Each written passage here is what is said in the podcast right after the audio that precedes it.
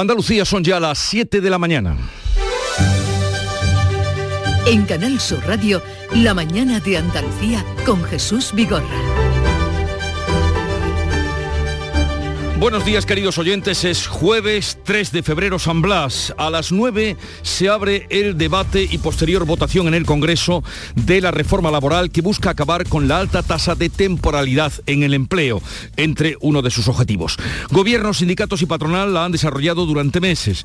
La aprobaron con mucho esfuerzo y muchas reuniones. Una extraña combinación de grupos políticos la va a convalidar hoy, si todo sale como está previsto, con 176 síes y 100 173 noes. La vicepresidenta Nadia Calviño se mostraba anoche prudente y cautelosa en el informativo de 24 horas de televisión española. Bueno, estamos terminando de cerrar todos los apoyos, soy optimista, eh, confío en que además tengamos un amplio apoyo. Es una reforma muy importante para nuestro país, es la que necesitamos en este momento, por eso vamos a ver hasta el final de la votación, yo, yo no lo voy a, a celebrar, ¿no?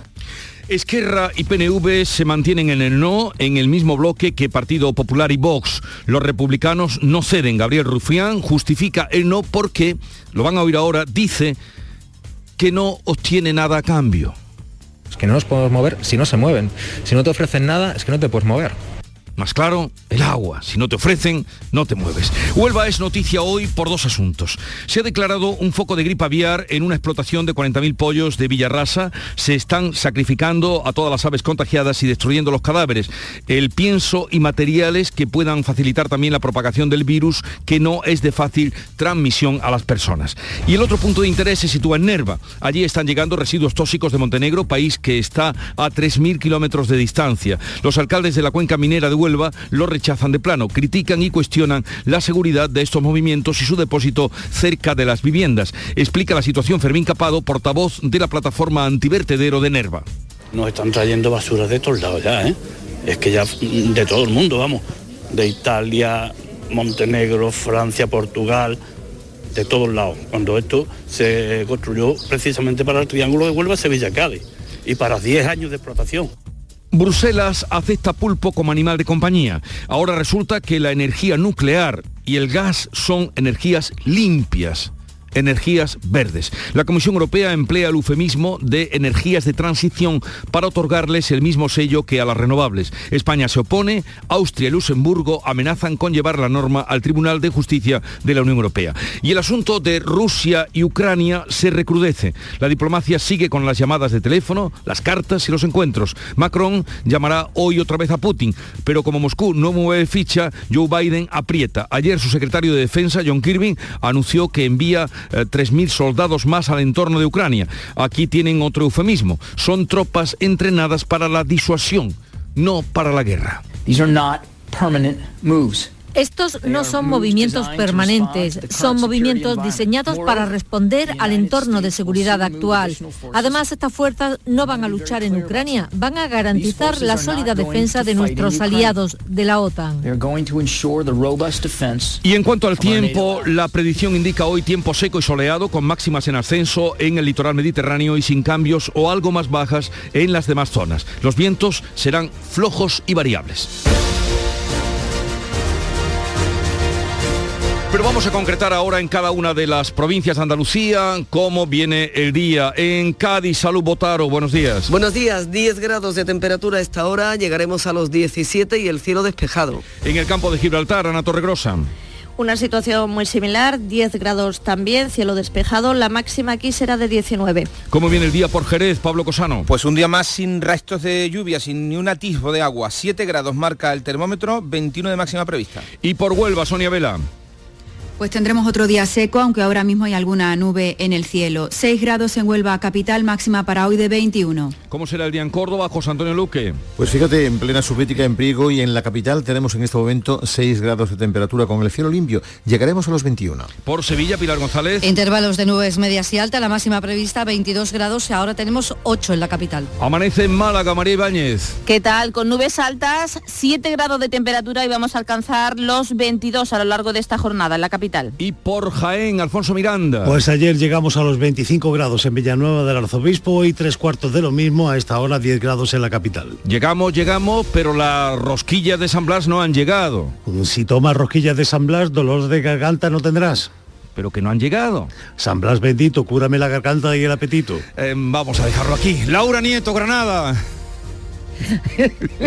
es que no me queda más remedio que tomármelo con risa. Es que él prometió enviar una rosquilla de San Blas para todos los locutores, eh, pero mm, en fin, ya ves por dónde ha salido, por los cerros de Úbeda. Pues habrá que apretarle.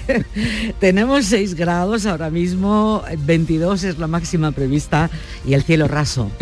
Hasta luego, Laura. Hasta luego. Eh, y por Almería, María Jesús Recio, ¿cómo viene el pues día? Esperando también a San Blas y las rosquillas. 11 grados tenemos sin nubes, 21 será la máxima.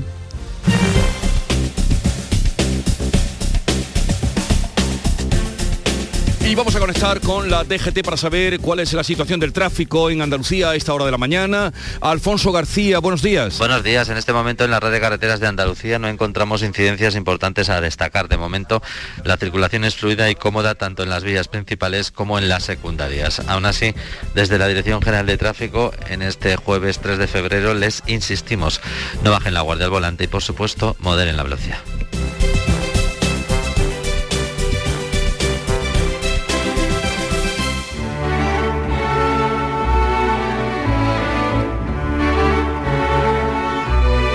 Han coincidido en esta semana varios atentados violentos contra personas de la sociedad que hacen por los demás.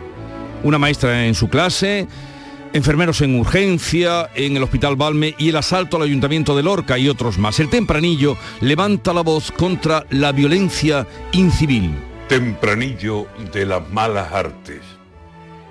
El puñetazo homicida en una calle en Granada o el del niñato cobarde que a su profesora ataca, o el del hospital de Balme que llevaba dos navajas y agredió a tres vigilantes y a un celador con sus armas, o los que al ayuntamiento de Lorca muy a las bravas y agrediendo a policías la ley del puño mostraban. Malos tiempos, malos tiempos en estas tierras de España, que se estudie cada caso y la justicia se haga pero aquí hay ya mucha gente que se pasa de la raya y tras la raya no hay nadie que frene barrabasada. Antonio García Barbeito, que volverá con los romances perversos, hoy dedicados, no se lo pierdan, será al filo de las 10, al nuevo etiquetado del vino.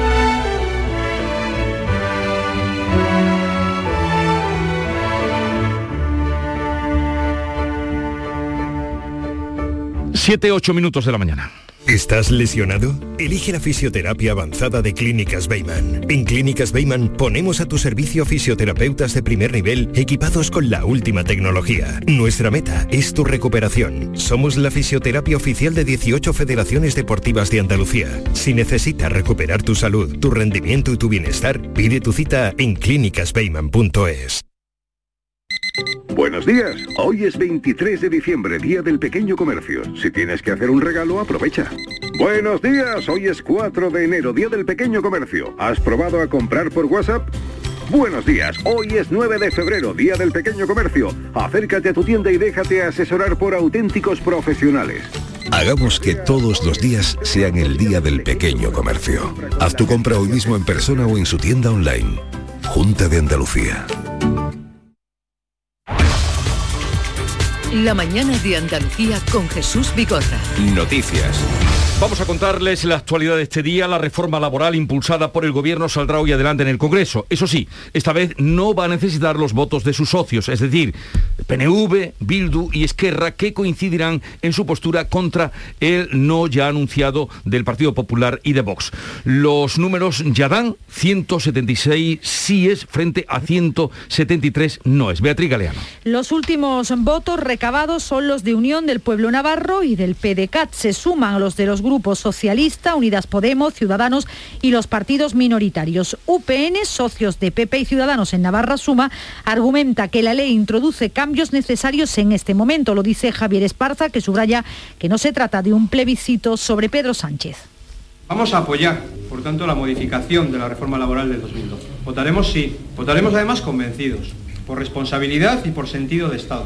Lo fácil, a nuestro juicio, quizás lo cómodo, para nosotros era votar no. Lo imprescindible para traer prosperidad es votar sí. En las últimas horas, la ministra de Trabajo, Yolanda Díaz, ha seguido intentando que los republicanos catalanes cambien de posición. Quedan 24 horas, hay tiempo. Hemos eh, planteado propuestas, como saben, respetando el acuerdo de diálogo social, que no han sido respondidas. Por tanto, instamos a Esquerra Republicana que nos sentemos con seriedad a negociar en una mesa. Gabriel Rufián de Esquerra ha criticado al gobierno por preferir los votos de Ciudadanos y Pablo Casado, líder del Partido Popular, insiste en que lo que aprobó su partido cuando gobernaba sigue funcionando.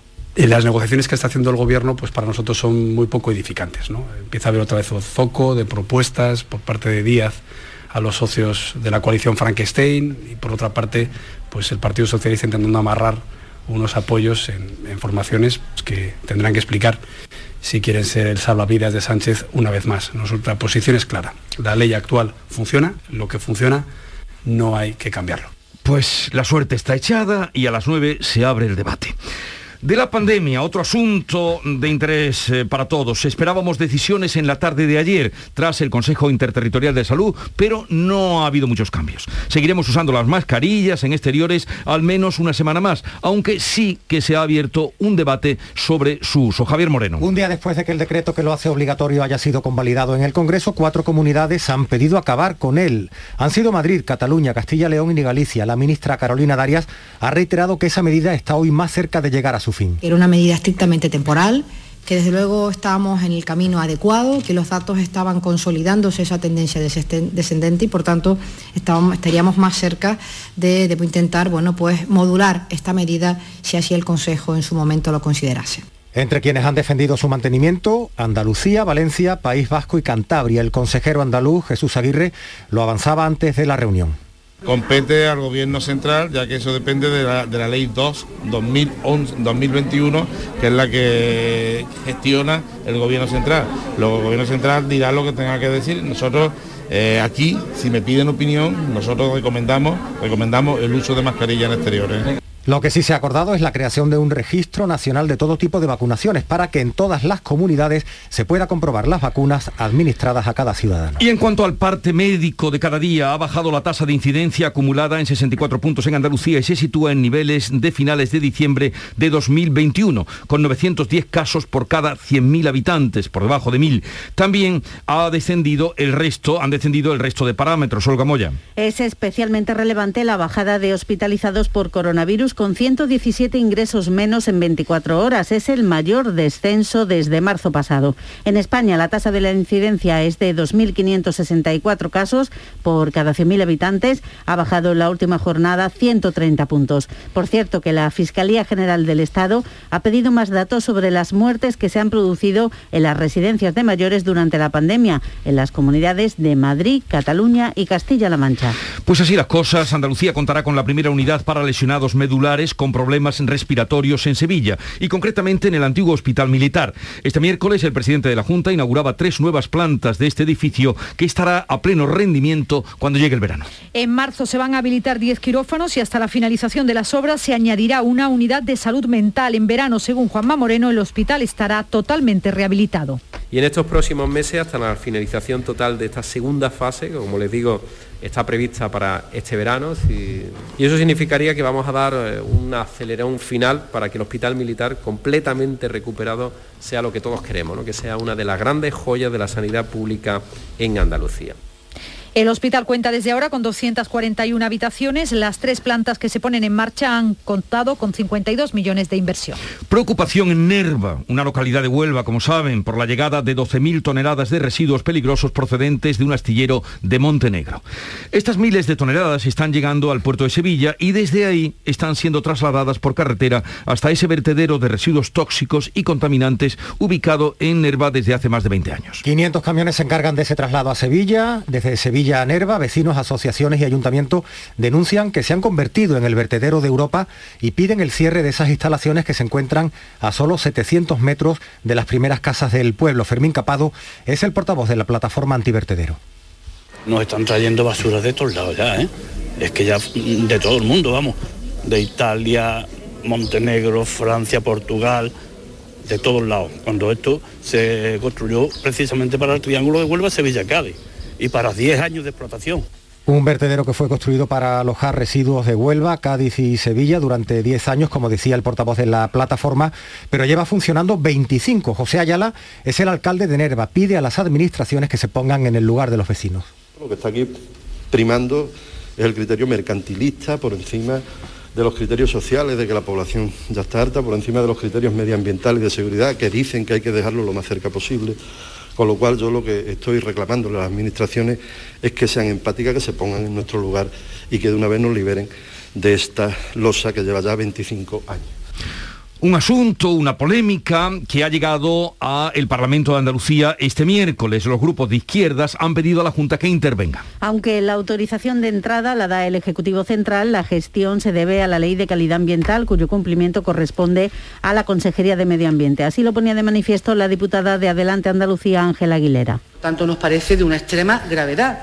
No solamente tener que tragarnos la porquería que nadie quiere en Europa, sino además que se haga sin ningún tipo de seguridad ni para los trabajadores ni para las personas que son vecinas de este vertedero que, insisto, debería de ser ya clausurado. La, la, Consejería garantiza que se va a velar por la seguridad, lo decía el portavoz del Grupo Popular, José Antonio Nieto.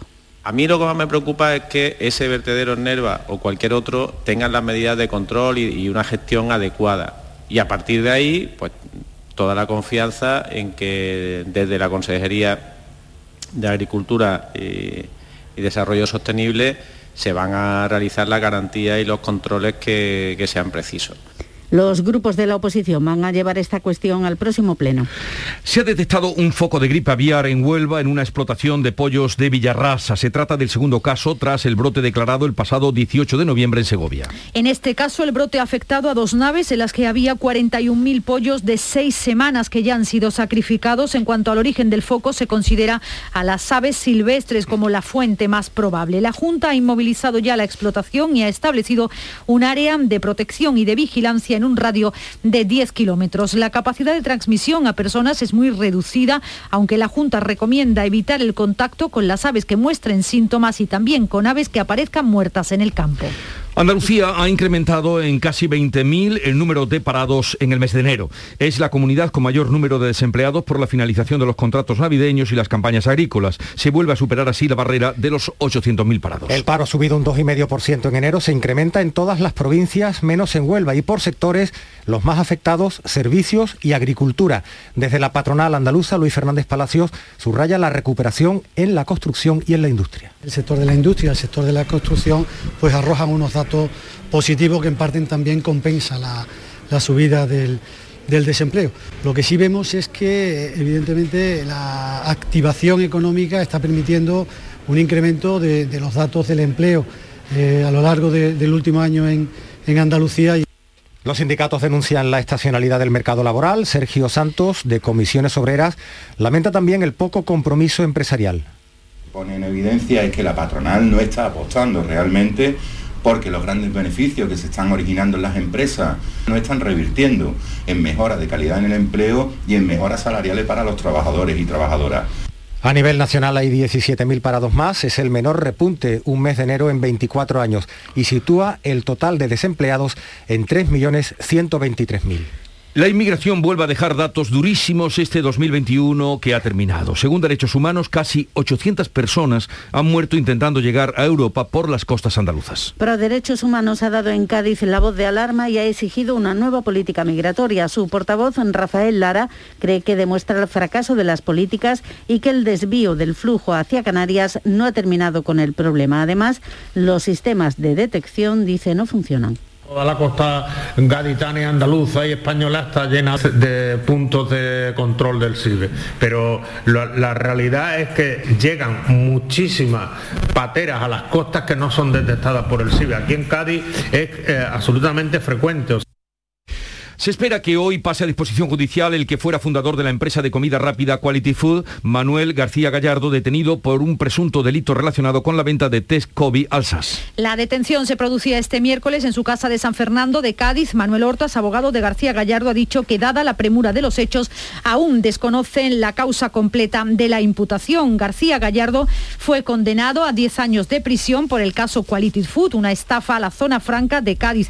El Tribunal Supremo, de hecho, ordenó hace solo una semana la repetición de este juicio.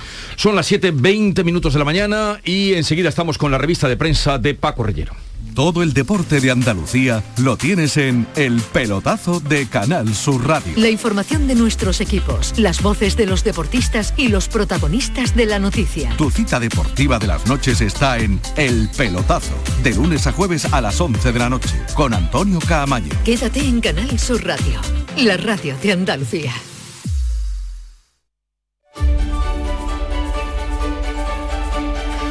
Y a esa hora vamos al encuentro para escuchar a Paco Reyero, que ya ha revisado toda la prensa. Buenos días. Buenos días, buenos días a todos. 7 y 20, 720. El asunto de portada del país es que el gobierno salva la reforma laboral con una mayoría alternativa. Esquerra que se desmarca del decreto, que sí apoyan Ciudadanos PDCAT y UPN, pese eh, Jesús a la tozudez, a la insistencia de Yolanda Díaz. Esquerra dijo no, por eso el mundo lleva a primera su interpretación de las consecuencias políticas de la reforma. Considera el mundo que la reforma abre un cisma entre Esquerra y Díaz. Ha cometido un gran error, le dicen los independentistas a la ministra, porque los republicanos creen que el PSOE ha preferido en todo momento aprobarla con Ciudadanos. ABC titula que el PSOE se jacta de la debilidad de Yolanda Díaz.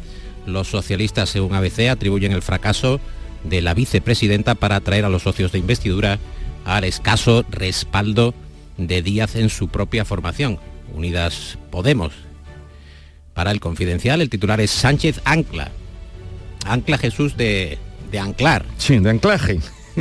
De fijar, de colocar, de situar su gobierno en el centro y desactiva Podemos con la reforma laboral. Eso en cuanto a las consecuencias políticas, en cuanto a las consecuencias prácticas, tanto la vanguardia como el país que destacan el récord de contratos indefinidos en enero, el primer mes de la entrada en vigor del nuevo marco de contratación laboral, la medida estrella de Yolanda Díaz, ahora, eh, bueno, puesta en tela de juicio por esta forma de aprobarse. Y la tensión en la frontera ruso-ucraniana que ocupa buena parte, como viene siendo habitual, de la atención de la prensa del mundo.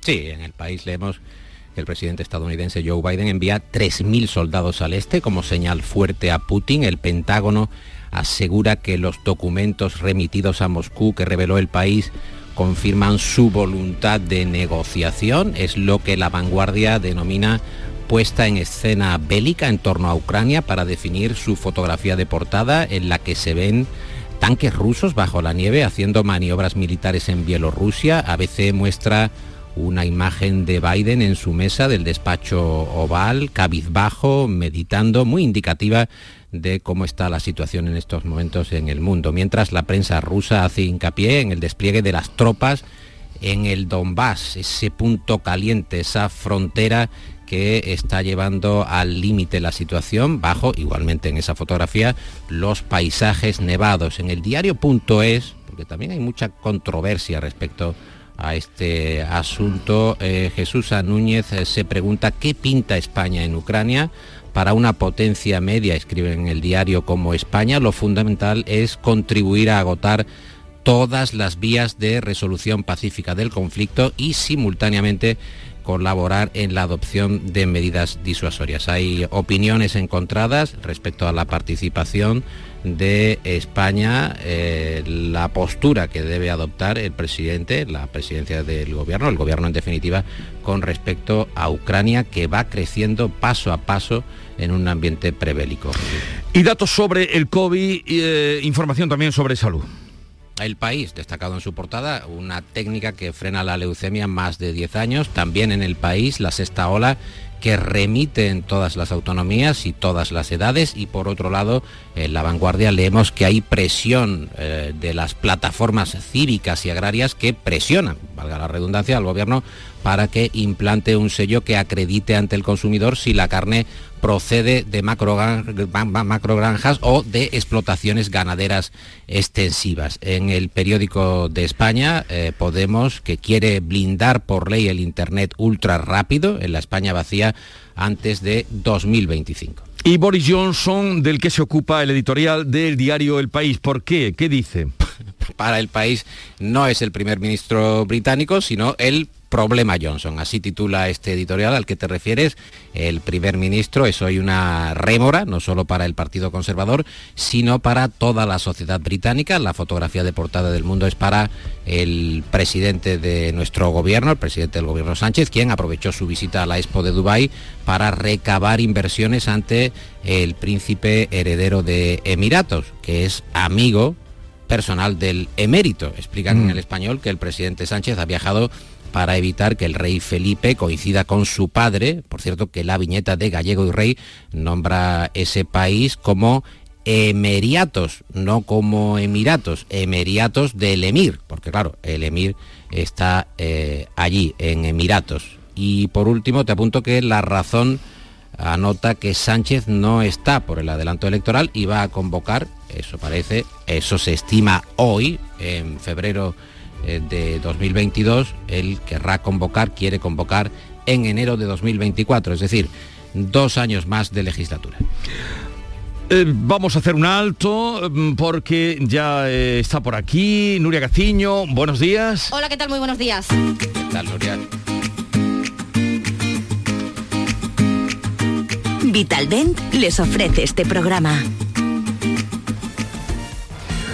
Para hablarnos del deporte, sobre todo referido a Andalucía, digno adiós del Cádiz, pero adiós al fin en la Copa. Eh, buen partido del Cádiz, el de anoche en Mestalla ante el Valencia, donde terminó perdiendo por 1 a 2 en los cuartos de la Copa del Rey. Luchó hasta el final, llegando incluso a ser superior en algunas fases del encuentro. Se adelantó en el marcador el Valencia con el gol de Guedes en el minuto 24, un tanto que vino precedido de una falta Juan Cala, que el árbitro no vio.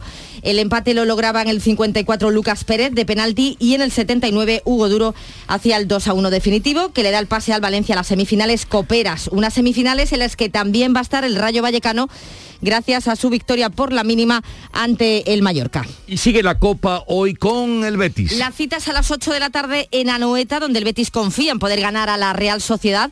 Finalmente, el técnico Manuel Pellegrini no va a contar con sus dos futbolistas argentinos, Guido Rodríguez y Pechela que llegaron ayer tarde procedente de Buenos Aires, donde la madrugada anterior habían jugado con su selección. Pellegrini entiende que tras el largo viaje no van a llegar en buenas condiciones para afrontar el choque copero, no les va a dar tiempo a recuperarse. Con un problema similar afronta el Real Madrid su partido de las nueve y media de la noche ante el Atleti de Bilbao en San Mamés.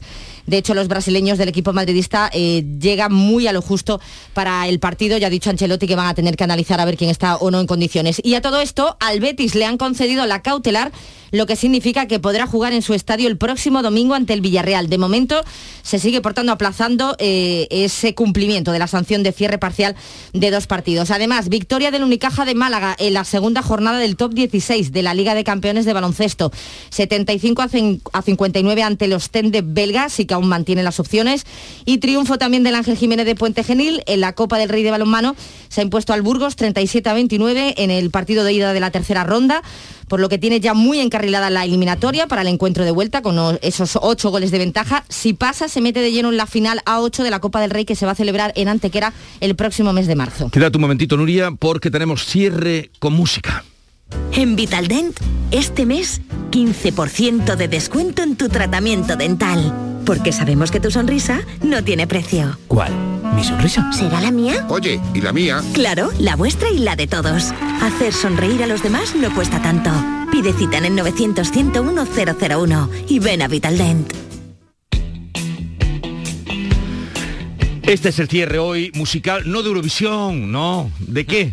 no de Eurovisión, que hablan todos los periódicos serios y todas las tertulias. El nivel, mejoremos el nivel. Jesús Tina Turner, que ocupa la contraportada de La Vanguardia, publica su biografía, 83 años, vive en Suiza, dice que es el momento de la jubilación, pero claro, algunos algunos la echamos mucho de menos, esa energía, esa potencia en el escenario.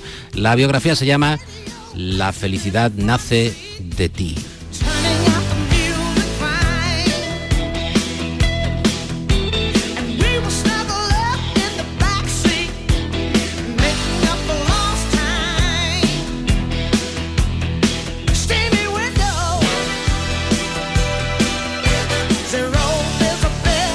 Pues así vamos a terminar. Eh, por cierto, que la contra, que son estas excelentes tre- entrevistas de la, de la vanguardia, eh, dice, la adversidad ha sido el mayor regalo que me ha dado la vida. Tina Turner. Tremendo. Sí, ha Bueno. tenido una vida muy atribulada, Sí, sí. muy problemática, eh, pero despliega una potencia vital. Verla en el escenario siempre da energía. Hasta luego. Adiós, que tengáis un bonito día. Acaban de dar las siete y media de la mañana ya a esta hora. Es lo propio repasar en titulares lo más destacado de la actualidad. Lo hacemos con Javier Moreno. La reforma laboral saldrá hoy adelante en el Congreso. El Gobierno se asegura la aprobación sumando a última hora los votos de UPyN y los cuatro del PDCAT. El Ejecutivo cuenta con 176 síes frente a 173 noes. Esquerra, PNV y Bildu, y Bildu se mantienen en el no, en el mismo bloque que PP y Vox. La reforma busca acabar con la alta temporalidad laboral. La ministra de Sanidad, Carolina Darias, ratifica el uso de las mascarillas en exterior y se abre a reconsiderar su uso en unos días. La próxima semana se van a revisar los aforos en espacios deportivos. La incidencia sigue en claro descenso, pero muy alto el número de fallecidos. 26 en Andalucía, 224 en España. En Granada, ingenieros de la universidad han desarrollado una mascarilla inteligente. Una etiqueta flexible con sensores integrados avisa por el móvil cuando se supera el límite de CO2. Declarado un foco de gripe aviar en una explotación de 40.000 pollos en Villarrasa, Huelva. Se está sacrificando a todas las aves contagiadas y destruyendo los cadáveres, el pienso y materiales que puedan facilitar la propagación del virus. Todas las explotaciones colindantes están bajo vigilancia en un radio de 10 kilómetros. Los alcaldes de la cuenca minera de Huelva rechazan la llegada de más residuos tóxicos al vertedero de Nerva. Critican y cuestionan la seguridad de estos movimientos y su depósito cerca de las viviendas. 12.000 toneladas procedentes de Montenegro se han comenzado a trasladar por carretera desde el puerto de Sevilla a Nerva. La energía nuclear y el gas natural son energías verdes según la Comisión Europea. Las llama energías de transición y les otorga el mismo sello que las renovables. España se opone, Austria y Luxemburgo amenazan con llevar la norma al Tribunal de Justicia de la Unión Europea. Enero ha terminado con casi, en Andalucía, con casi 20.000 parados más y 31.000 afiliados menos. El paro ha subido en todas las provincias menos en Huelva. En España hay 17.000 parados más. Es el menor repunte en un mes de enero en 24 años. 2.126 inmigrantes murieron en 2021 tratando de alcanzar las costas españolas. Récord histórico y cruel es la cifra más alta desde que se registran estas cifras. Es un 24% más que en el año anterior. Entra en prisión en Sevilla un hombre de 47 años acusado de agresión sexual continuada a su hijastra desde que tenía 7 años. El hombre se aprovechó de su posición de superioridad amenazándola con ingresarla en un centro de menores y contaba la verdad. La niña se ha atrevido a contarlo ahora con 13 años. Y ahora la información del tiempo. Eh, cielos poco nubosos hoy en Andalucía con brumas y posibles nieblas en Cádiz y también en la desembocadura del Guadalquivir. Suben las temperaturas máximas en el litoral y soplan vientos variables flojos tendiendo a componente oeste por la tarde más intenso en el litoral del Mediterráneo. Vientos variables en el estrecho de Levante a primeras horas que van a girar a poniente por la tarde. Las máximas hoy entre los 24 grados de Málaga y los 17 de Cádiz. Y en un momento vamos a las claves económicas del día con Paco Vocero. Cajamar pone a disposición de empresas y autónomos la plataforma de ayudas públicas para informarte, gestionar y financiarte cualquier ayuda de los fondos de recuperación europeos Next Generation, que cuentan con más de 150.000 millones de euros para España. Desde la plataforma solicitas la gestión de la ayuda y nos encargamos de todo para conseguir la mejor para tu negocio. Infórmate en nuestra web o nuestras oficinas. Cajamar, distintos desde siempre. Desde Frutos Secos Reyes tenemos algo que contarte y te va a encantar. ¿Eres de pipas con sal? Estás de suerte. Lanzamos las nuevas pipas con sal del tostadero de Reyes. Más grandes, más ricas y con un sabor mmm, que no querrás otras pipas con sal. Pipas con sal del tostadero de Reyes. Las del paquete negro. Tus pipas de siempre. Las claves económicas con Paco Bocero. Paco, buenos días. Buenos días, Jesús. Vamos a desempañar esas ventanas las que cantaba antes la gran Tina Turner. Tina esa Turner, excelente Skinny Windows como ejemplo de esas adversidades que ha superado en la vida. Qué grande Tina Turner. Sí, sí, sí, sí, qué buena lección también venirse aquí a Europa. Bueno, Europa. A Suiza. A Suiza. A Suiza. Pero la tenemos cerca. Oye, ¿qué tenemos para hoy ya en el terreno económico que es el tuyo? Pues mira, vamos con la cita económica del día. ¿Por qué hoy la atención está puesta en el Banco Central Europeo? ¿Y por qué? Porque hay reunión en Frankfurt y comunicado oficial sobre los tipos de interés y ha cobrado una atención inusual.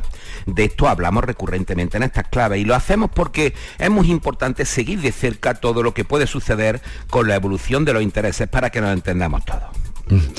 Y en efecto así es, seguimos puntualmente lo que ocurre o puede ocurrir con los tipos de interés porque es una cuestión de bolsillo y eso toca a todos los ciudadanos. Pero ¿por qué ha cobrado importancia la cita de hoy, Paco? Pues mira, porque ayer, como dijimos, se publicó el dato de inflación en la eurozona y aunque sabemos que es elevado y así lo contamos, en realidad hubo una enorme sorpresa generalizada porque se esperaba una ralentización de los precios en enero, traducida en una rebaja del 5% hasta un 4,4%. Pero al final Eurostat, el INE europeo, lo situó en el 5,1%. ¿Y qué ha ocurrido? Pues que este dato, a 24 horas de la reunión del Banco Central Europeo, que en principio debe publicar un comunicado continuista con lo que ya sabemos, que a pesar de todo se considera que la inflación irá bajando este año a partir del segundo trimestre y estabilizándose, por lo que se descartaría una subida de tipo de interés, pues este dato de la inflación ha vuelto a introducir incertidumbre sobre lo que finalmente puede decir hoy. ¿Y quién ha introducido? Pues mira, el presidente del Eurogrupo, entre otros, Pascual Donahue, que se mostró ayer muy inquieto por esta subida inesperada. Y recordemos que es el Eurogrupo, aunque sea un órgano informal en el que se reúnen los ministros de Economía y diversos responsables de cuestiones económicas, incluyendo a los máximos responsables del Banco Central Europeo, es un órgano de influencia. O sea, que puede haber hoy algún anuncio especial o, distinto, quieres decirnos. Pues mira, con sinceridad no debería de pasar de mostrar inquietud y poco más, pero los focos se han puesto ahí. Y así que ya veremos lo que dice la presidenta Cristina Lagarde a mediodía. Y es que te decía que hay muchas claves a las que seguir la pista con la inflación como protagonista. Mira, por ejemplo, sobre ella tenemos aquí una polémica propia. Y es que está en cuestión el impacto real de la luz en nuestro IPC, porque el INE solo recoge la tarifa regulada y no los precios del mercado libre, según reveló un informe de CaixaBank Research, que es el Servicio de Estudios Económicos del banco, y cuya principal conclusión es que el hecho de no incluir los precios de la luz en el mercado libre elevó la inflación en 2021. Según sus estimaciones, de haberlo incorporado el IPC se habría situado en diciembre en el 4,7%, muy por debajo del 6,5% oficial, y la inflación media anual del año rondaría el 2,2 por debajo del 3,1. El INE respondió ayer diciendo que se ajusta a la estadística europea y que en todo caso estaría viendo cómo incorporar los precios del mercado libre. Esto es fácil de entender al margen de cuestiones técnicas. Imagina con la cantidad de cosas que se revisan según el IPC, desde salarios hasta alquileres, hasta pensiones, es decir, según lo que tengamos que pagar o recibir. Una diferencia de dos puntos más a dos puntos menos en términos de nuestras cuentas personales, como decimos, y en términos de las cuentas del país. Bueno, pues esto es como dicen en las historias de suspense, continuará, ¿no, Paco? En efecto, en efecto, continuará. Una cosita, ayer el presidente del gobierno, Pedro Sánchez, estuvo en Dubái y en eh, una declaración que hizo me llamó la atención que dijo, estoy aquí por dos cosas, lo vamos a escuchar en un momento, para estar en la exposición y bueno, escuchamos el término y ahora nos aclaras económicamente ese término no es muy frecuente. Eh, bueno, económicamente sí a lo mejor, pero no en el lenguaje coloquial. Yo tengo otro cometido que los dos que les he dicho. Uno, reivindicar la presencia de España y su aportación y contribución a esta expo. Y en segundo lugar, apalancar inversión privada. ¿Qué es eso de apalancar inversión? Bueno, apalancar quiere decir en términos básicos endeudarse, es decir, una empresa eh, necesita poner en marcha un proyecto, no tiene recursos propios para hacerlo y pide un crédito. Nosotros queremos comprarnos una casa o un coche, no tenemos dinero y pedimos un crédito Incluso hay gente que invierte en bolsa a crédito, es decir, pidiendo un préstamo para comprar o vender acciones. Con lo que se refiere el presidente del gobierno aquí es que hay un fondo internacional, un fondo que se llama un fondo soberano, que es un fondo propio de un país, en este caso de Abu Dhabi, que es un fondo extraordinario, se llama Mubadala, y lo que pretende es que Mubadala, que por cierto aquí ya ha invertido en CEPSA, en Enagao, en Globo, entre otras empresas, ese fondo que tiene una inmensa cantidad de dinero traiga dinero aquí a España y con ese dinero se puedan hacer proyectos, es decir, apalancarnos, endeudarnos con las inversiones que traiga ese fondo, pero lógicamente para desarrollar proyectos de crecimiento de la economía. Eh, pues ya saben ustedes en, esa, en ese contexto qué significa apalancar inversión. Paco, gracias por todo, aprendemos mucho contigo, hasta mañana. Hasta mañana. Adiós. En Vitaldent, este mes, 15% de descuento en tu tratamiento dental. Porque sabemos que tu sonrisa no tiene precio. ¿Cuál? ¿Mi sonrisa? ¿Será la mía? Oye, ¿y la mía? Claro, la vuestra y la de todos. Hacer sonreír a los demás no cuesta tanto. Pide cita en el 900 101 001 y ven a Vitaldent. En Canal Sur Radio Por tu salud, responde siempre a tus dudas. ¿Qué sabemos y qué no sabemos de la cirugía reparadora y estética? A menudo se conocen casos trágicos por determinadas intervenciones realizadas por profesionales que no están cualificados. ¿Cómo podemos tener la mayor seguridad ante una intervención de este tipo? Esta tarde en el programa, las mejores especialistas responden estas y otras preguntas sobre cirugía, reparadora y estética en directo. Envíanos tus consultas desde ya en una nota de voz al 616-135-135. 616-135-135 por tu salud. De lunes a viernes, desde las 6 de la tarde, con Enrique Jesús Moreno. Súmate a Canal Sur Radio, la radio de Andalucía. Vamos con otra noticia de Andalucía. El Tribunal Superior de Justicia eleva un recurso a Greenpeace al Tribunal Supremo sobre el hotel El Algarrobí con Almería. María Jesús Recio. El Supremo deberá dirimir ahora si procede o no ordenar al Ayuntamiento de Carboneras que inicie el expediente de demolición del hotel que construyó la empresa Zata del Sol.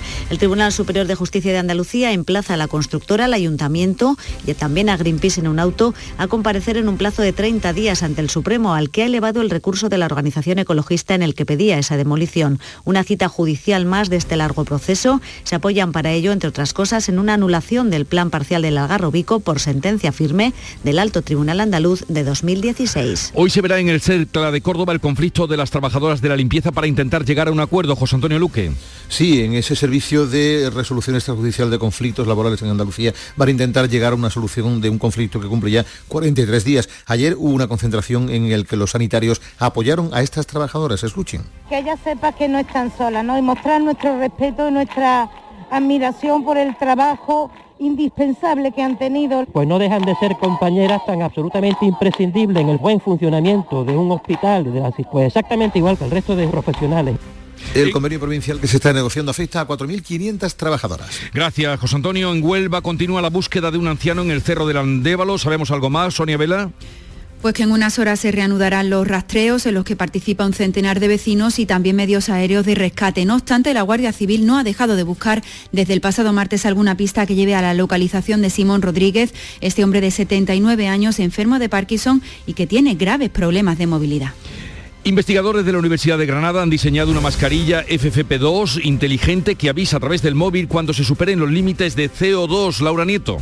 Cuando utilizamos estas mascarillas se produce una concentración de dióxido de carbono cuya reinhalación puede provocar efectos adversos para la salud, malestar, dolor de cabeza, fatiga o somnolencia. Este importante avance científico pone solución al problema. Se trata de colocar una etiqueta flexible dentro de la mascarilla.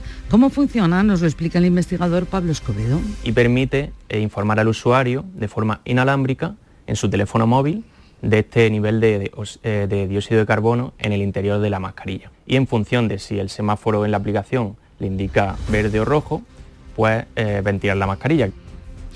El Hospital Regional de Málaga busca voluntarios para iniciar la fase 3 de investigación de la vacuna española IPRA. María Ibáñez. Los voluntarios se pueden seguir apuntando, tienen que estar vacunados o haber pasado la COVID. La diferencia con la fase 2 es que sigue sin haber un placebo y que en todos los casos recibirán la vacuna española. El responsable del estudio, Salvador Oña. El estudio preliminar ha demostrado unos perfiles de seguridad y de tolerancia muy tranquilizadores y muy efectivos. Han demostrado que son efectivas frente a todas las variantes y específicamente frente al Omicron, que como todo el mundo sabe, es la variante que en este momento domina el panorama nacional. El hospital eh, malagueño es el único de Andalucía que participa en este estudio. En Jaén, la cooperativa que fabrica el mejor aceite de oliva de España, según el Ministerio, vuelve a sacar al mercado una partida solidaria. Alfonso Miranda. Este año el aceite solidario de oro de Cánaba eh, es para la Asociación de la Síndrome de Down y la Fundación Irene Villa, que apoya a personas con discapacidad. La partida inicial del aceite solidario es de 6.000 botellas, un euro de cada botella va precisamente para estos fines solidarios. Alfonso, se pasa el día de San Blas y las rosquillas sin llegar. El lunes llegarán. El Ayuntamiento de Sevilla anda que lo vas a pillar. El Ayuntamiento de Sevilla pone en marcha desde hoy un nuevo servicio de alquiler de bicicletas eléctricas con 2.000 unidades y más de 300 puntos de estacionamiento en toda la ciudad. Pilar González. El precio para alquilar una de estas bicis es de 20 céntimos el minuto, una iniciativa que, según dice el alcalde Antonio Muñoz, se enmarca en la estrategia municipal de impulso a la movilidad sostenible. La ciudad de Sevilla se está convirtiendo en los últimos tiempos en un modelo de ciudad de movilidad sostenible. Digamos que nos incorporamos a las nuevas modalidades de transporte urbano. Son dos empresas, una tiene las bicis de color rojo y verde y otra de color gris y toda la ciudad está repleta de carril bici. Llegamos así a las 7.45 minutos de la mañana, 8 menos cuarto, tiempo ahora para la información local. Atentos.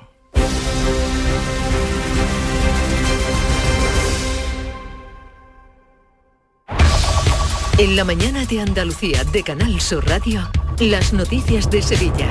Con Pilar González.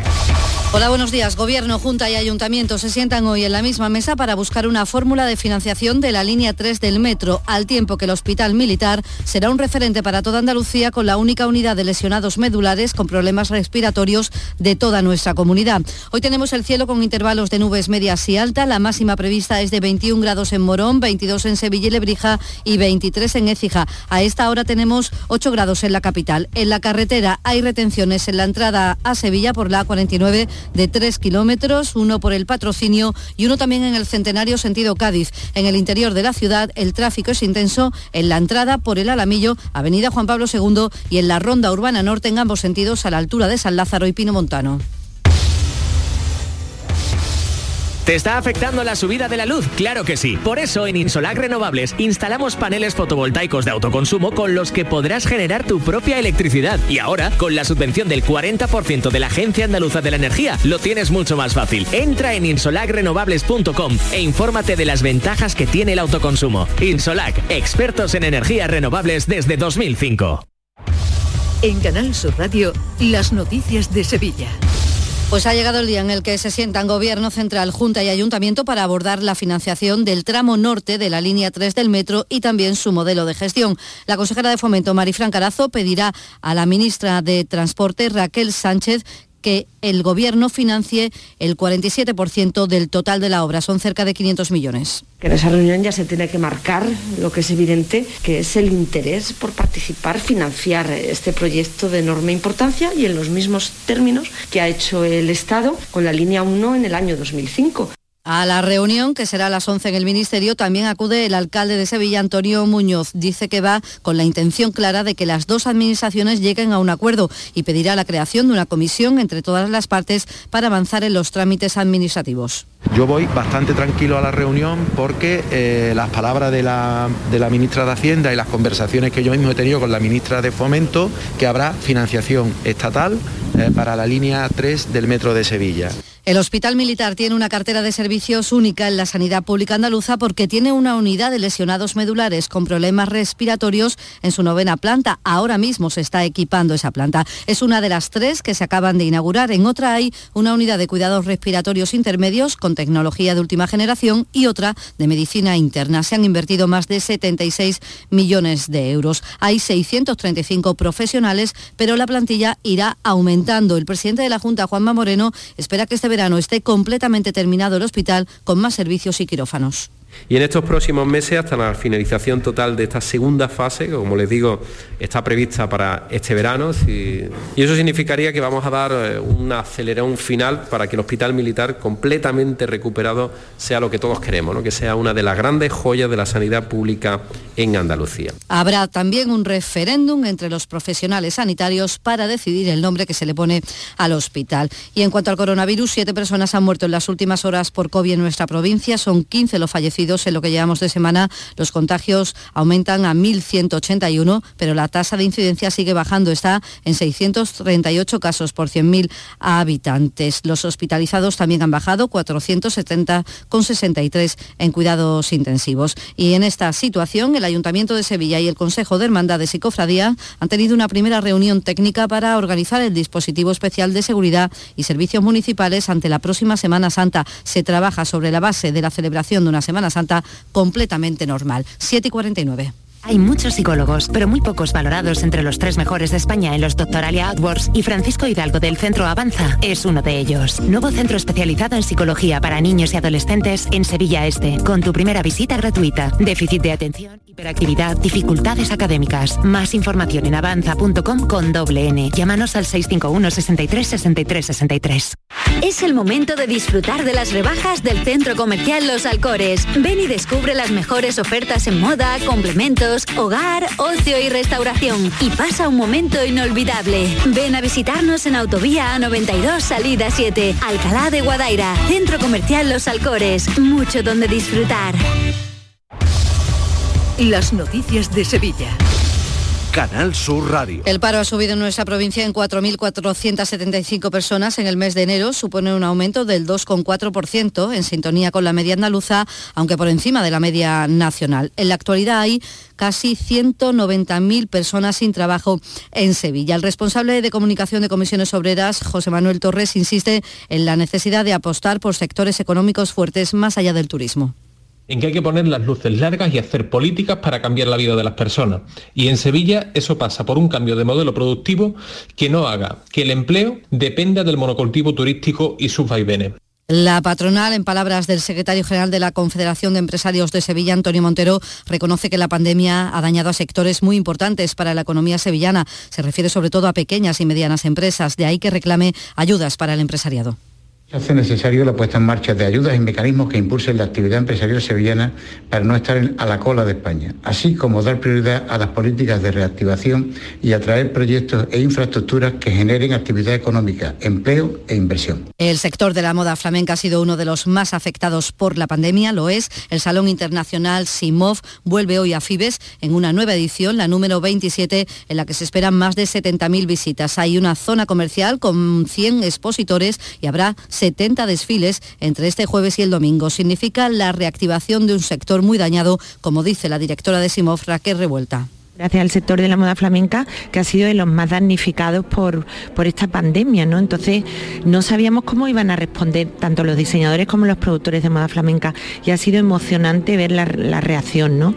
Y con qué ganas lo han, han pillado este, esta vigésimo séptima edición y con qué ilusión y con qué esperanzas, ¿no? Y como saben, esta semana está llegando al puerto de Sevilla miles de toneladas de residuos tóxicos y peligrosos procedentes de un astillero de Montenegro con destino al vertedero de Nerva en Huelva. El puerto asegura que todos los cargamentos que están llegando a sus muelles tienen el permiso del Ministerio para la Transición Ecológica. La polémica también ha estado en el Parlamento y la diputada de Adelante Andalucía, Ángela Aguilera, sostiene que la competencia es de la Junta. No solamente tener que tragarnos la porquería que nadie quiere en Europa, sino además que se haga sin ningún tipo de seguridad. La Consejería de Medio Ambiente garantiza que se velará por la seguridad y lo dice con estas palabras el portavoz popular José Antonio Nieto toda la confianza en que desde la Consejería de Agricultura y Desarrollo Sostenible se van a realizar las garantías y los controles que, sean precisos. En las próximas horas va a pasar a disposición judicial el paciente de salud mental que ha apuñalado a cuatro trabajadores del Hospital de Valme, un celador y tres vigilantes de seguridad, todos de carácter leve. Los trabajadores se han concentrado ante las puertas del centro en repulsa por esta agresión y piden una reordenación de las urgencias con un acceso diferenciado para los pacientes psiquiátricos. Lo dice así Ángel de los Reyes, enfermero. Una situación pues mm, dantesca, todo el mundo muy asustado, todas las paredes y todo lleno de sangre y las puertas. Lo más indicado sería pues cambiar y que los circuitos para que las personas psiquiátricas y que vengan por una descompensación sean vistos lo antes posible. En Sevilla Capital un hombre de 47 años ha ingresado en prisión por agredir sexualmente a su hijastra durante años. Desde que la niña tenía 7 hasta los 13 es cuando ella ha podido contar lo que le ocurría y lo ha hecho al equipo de orientación de su colegio, lo que ha desencadenado la inmediata detención de este individuo, lo señala Estivaliz Marín, portavoz policial. Allí la niña manifestó todos los abusos sexuales a los que había sido sometida por parte del marido de su madre, quien había mantenido incluso relaciones sexuales plenas con ella. Además, aprovechaba su condición de superioridad para amenazar a la niña con que si le denunciaba, la mandarían a un centro de menores. Un ciclista de 60 años ha fallecido y otro de 49 ha resultado herido de gravedad al ser arrollado por un camión frigorífico en la carretera de Bollullos de la Mitación. Y el Ayuntamiento de Sevilla pone en marcha desde hoy un nuevo servicio de alquiler de bicicletas eléctricas con 2.000 unidades y más de 300 puntos de estacionamiento en toda la ciudad. Y hoy el prestigioso trompetista sueco Håkan Hardenbergen tocará en el Teatro de la Maestranza junto al arroz. Esta que escuchan es la primera toma de contacto con los profesionales del arroz, con este músico requerido por las mejores orquestas de todo el mundo. Antonio Gatoni, director del programa Andalucía Escultura, ha hablado con él y le ha contado cómo conoció a las bandas de cornetas y tambores al entrar en un barco frade de Sevilla. Nosotros nos preguntamos, ¿pero esto qué es? ¿Es un bar o una capilla? En cualquier caso, el tipo del bar me contó que cuando era joven estuvo tocando en estas procesiones había una foto suya con su trompeta o con su corneta, así que obviamente es una tradición muy fuerte aquí. Es divertido porque, mira, mira mis labios. Después de 50 años tocando la trompeta, pues tienen una marca muy especial, así que un trompetista enseguida reconoce a otro mirando. Se reconocen entre ellos 7 grados en Lora del Río, 7 en Carrión de los Céspedes, 8 en Sevilla. Escuchas La mañana de Andalucía con Jesús Vigorra, Canal Sur Radio. Aquadeus, el agua mineral natural de Sierra Nevada, patrocinador de la Federación Andaluza de Triatlón, les ofrece la información deportiva. 9 menos 5, tiempo, 8 menos 5, perdón, tiempo para la información del deporte. Voy yo más deprisa de la cuenta. Nuria Gaciño, buenos días. Muy buenos días. Nada, no pudo ser. El Cádiz le dijo ayer adiós a la Copa del Rey, ¿no? Le faltó un poco de suerte al Cádiz, que fue muy combativo ante el Valencia. Hizo un partido bastante serio en Mestalla, compitiendo hasta el final y dando muy buenas sensaciones, lo que habrá que poner ahora en práctica en la liga. De hecho, el sábado no se puede fallar ya ante el Mallorca. A pesar de la derrota anoche en Mestalla, el técnico Sergio González nada tiene que reprochar a sus jugadores. Creo que, el partido los chicos lo han afrontado con total confianza, lo han afrontado sabiendo dónde veníamos, sabiendo qué rival teníamos enfrente. Creo que hemos estado de tú a tú, hemos estado a su nivel incluso muchas veces por encima. Es verdad que también ha habido fases del partido, sobre todo en la primera parte, después del gol que nos ha hecho daño y, nos, hemos quedado un poquito grogui, pero nada que reprocharnos, ¿no? La actitud del equipo ha sido encomiable. Yo creo que esto nos tiene que empujar, nos tiene que, sumar de cara a la final que tenemos el, el sábado, la batalla que tenemos el sábado contra Mallorca, ¿no? Se adelantó el marcador el Valencia con el gol de Guedes en el minuto 24, un tanto que vino precedido de una falta a Juan Cala, que el árbitro no vio. El empate llegaba ya en la segunda parte, en el 54, Lucas Pérez de penalti, y en el 79, Hugo Duro hacia el 2 a 1 definitivo. En el tramo final del encuentro fue expulsado Cala por doble amarilla y le faltó tiempo a Diacabí para venir desde la otra punta del campo a decirle unas cuantas cositas al jugador del Cádiz. Parece que aún tenía algo pendiente desde aquel encuentro en Carranza cuando denunció supuestos insultos racistas por parte de Cala. Tensión también hubo en Vallecas al final del partido que ganó el Rayo al Mallorca por la mínima. Tensión porque los aficionados se oponen a que el técnico del Rayo femenino, Carlos Santiso, siga al frente del equipo después de haberse filtrado un audio en el que le decía a su cuerpo técnico que solo les faltaba hacer una violación grupal para estar más unidos. Pancartas y gritos de fuera machistas y Santiso fomenta la violación se vieron y se escucharon entre los seguidores rayistas, un asunto que lógicamente está dando mucho que hablar y vamos a, a ver las consecuencias que, que puede tener. Pues sí, estaremos pendientes de esas consecuencias si hoy en lo deportivo turno para el Betis. La cita es a las 8 de la tarde en Anoeta, donde el Betis confía en ganar a la Real Sociedad para meterse en esas semifinales de Copa. Finalmente el técnico Manuel Pellegrini no va a contar con sus dos futbolistas argentinos, Guido Rodríguez y Pechela, que llegaron ayer tarde, procedente de Buenos Aires, donde la madrugada anterior habían jugado con su selección. Pellegrini entiende que tras el largo viaje no van a llegar en buenas condiciones para afrontar el choque copero y esta es la explicación que ha dado el, el entrenador chileno jugador en 45 horas no recupera. El riesgo que tenga una lesión por un mes y medio, por un desgarro, es mucho más grande que la utilidad que puede tener Guido Rodríguez o cualquier otro jugador con 45 horas de descanso, que no es imposible que recupere su 100% de entregas físicas. Esta es la explicación que da Manuel Pellegrini por la no convocatoria de los dos jugadores argentinos, explicación seguida de queja por la fecha escogida. Lo que es mucho más extraño que hayan puesto un partido de Copa del Rey en la misma fecha eliminatoria. Eso es lo que yo creo que es evitable, es desprestigiar un torneo como tan importante como la Copa del Rey y es dar ventaja en el fútbol y nosotros vamos a tener cinco jugadores menos en relación a la Real Sociedad y yo creo que en el fútbol profesional no se pueden dar ventaja. Con un problema similar afronta el Real Madrid su partido de las nueve y media de la noche ante el Atleti de Bilbao San Mamés. De hecho, los brasileños del equipo madridista han llegado muy a lo justo para el partido, pero pese a ello, eh, Ancelotti va a contar con los jugadores si no están demasiado cansados. Yo creo que sí, es bastante evidente que esta fecha un poco rara, nos ha quitado jugadores, vamos a competir, pero es claro, en general la fecha no tenía sentido. Si los jugadores también eh, tienen solo cansancio, van a viajar, porque puede ser que también si no empiezan el partido, puede ser que lo necesito por minutos o en la prórroga, si hay prórroga, entonces si tienen solo cansancio, por cierto, van a viajar todos. Hombre, después de ver a Rafa Nadal jugando cinco horas, pues nos parece que sí, que a lo mejor unos minutos pueden los futbolistas jugar el partido de Copa. Eh, a todo esto, al Betis le han concedido la cautelar, lo que significa que podrá jugar en su estadio el próximo domingo ante el Villarreal y también hemos tenido victoria de Unicaja en Europa y del Ángel Jiménez de Puente Genil en, de Puente Genil en la Copa. Aquadeus, ahora más cerca de ti, procedente del manantial Sierra Nevada, un agua excepcional en sabor, de mineralización débil que nace en tu región. Aquadeus Sierra Nevada es ideal para hidratar a toda la familia y no olvides tirar tu botella al contenedor amarillo. Aquadeus, fuente de vida, ahora también en Andalucía.